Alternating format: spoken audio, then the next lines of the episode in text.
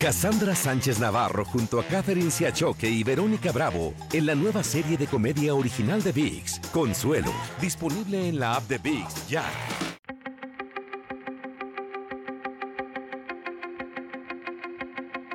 Temas importantes, historias poderosas, voces auténticas. Les habla Jorge Ramos y esto es Contrapoder. Bienvenidos al podcast.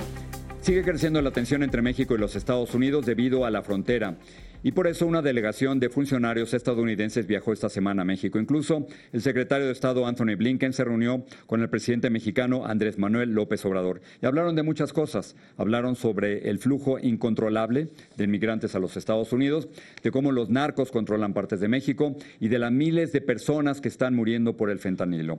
Déjeme darle unos datos al respecto. En el 2022 murieron más de 107 mil personas en Estados Unidos por sobredosis de drogas. El 68% de ellas fueron por opioides sintéticos, en su mayoría fentanilo.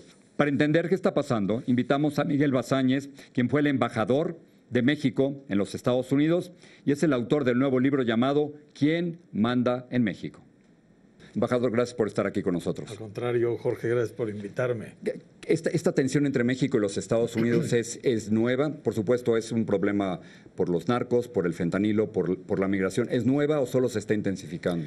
Yo diría que se está intensificando. Pero además que tenemos la ventaja de estar en una administración demócrata con el presidente Biden.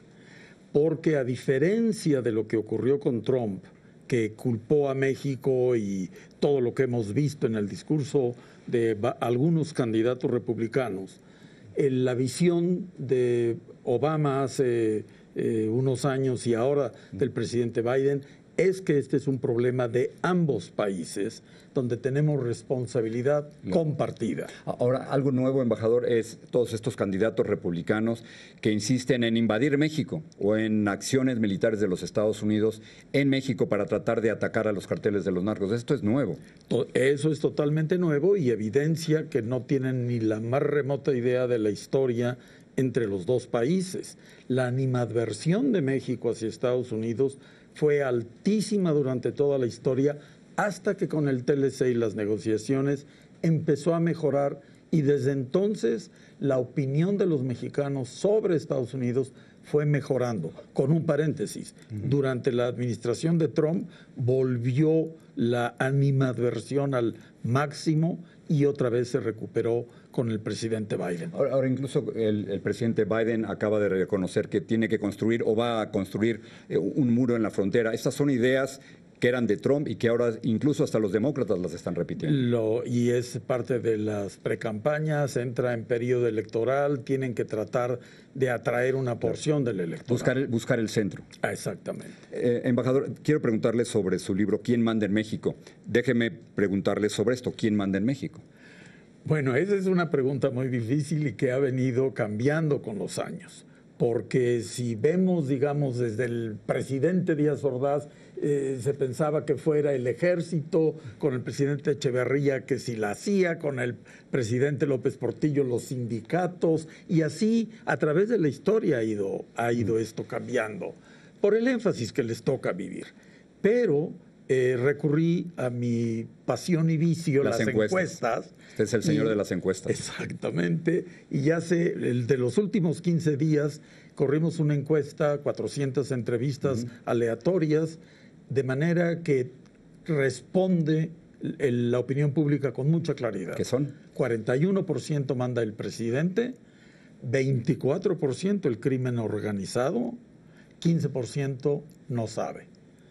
De manera que hay una claridad, y es cierto, el crimen... presidente y crimen organizado en, regiones del país. En regiones del país y en algunas ciudades, el crimen organizado tiene un, control, pero, pero a nivel nacional, sin duda, el presidente. Déjame preguntarle sobre Andrés Manuel López Obrador. Venimos, por supuesto, de una tradición de, líderes muy fuertes, el Tlatón y Azteca, el virrey español, ahora el, el presidente. Así es. Eh, López Obrador es, por supuesto, un, presidente fuerte, sin, sin la menor duda. Pero su estrategia de abrazos no balazos ha fracasado. Yo lo que diría es que México ha intentado tres estrategias para combatir el crimen organizado. durante Echeverría, perdón, durante Salinas y Cedillo, y un poco el principio de Fox fue intentar la negociación y acomodo con el crimen organizado. Con Calderón se inició a probar la estrategia de guerra, confrontación. 2006. 2006. Y la continuó eh, Peña Nieto.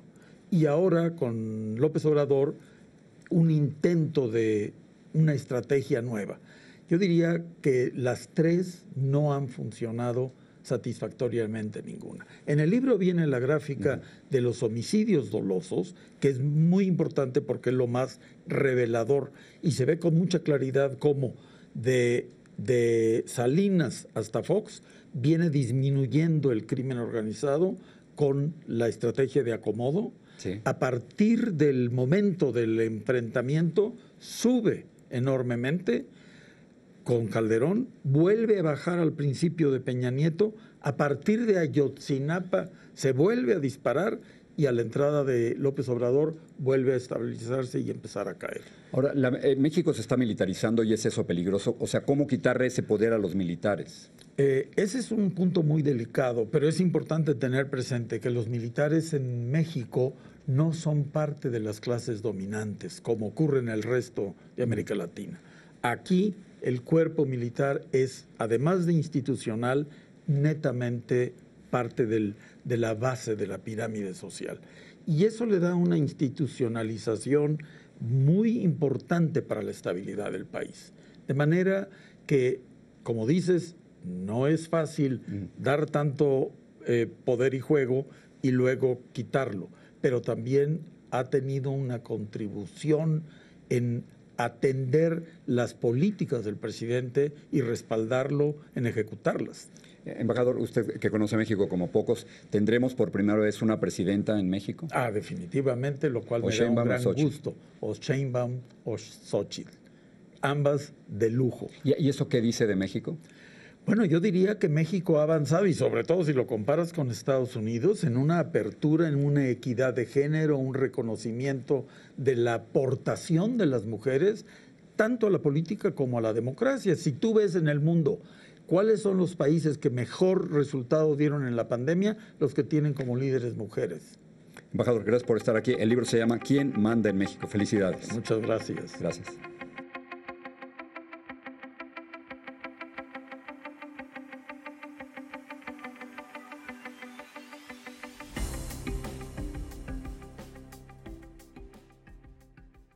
Cassandra Sánchez Navarro junto a Catherine Siachoque y Verónica Bravo en la nueva serie de comedia original de VIX, Consuelo, disponible en la app de VIX ya.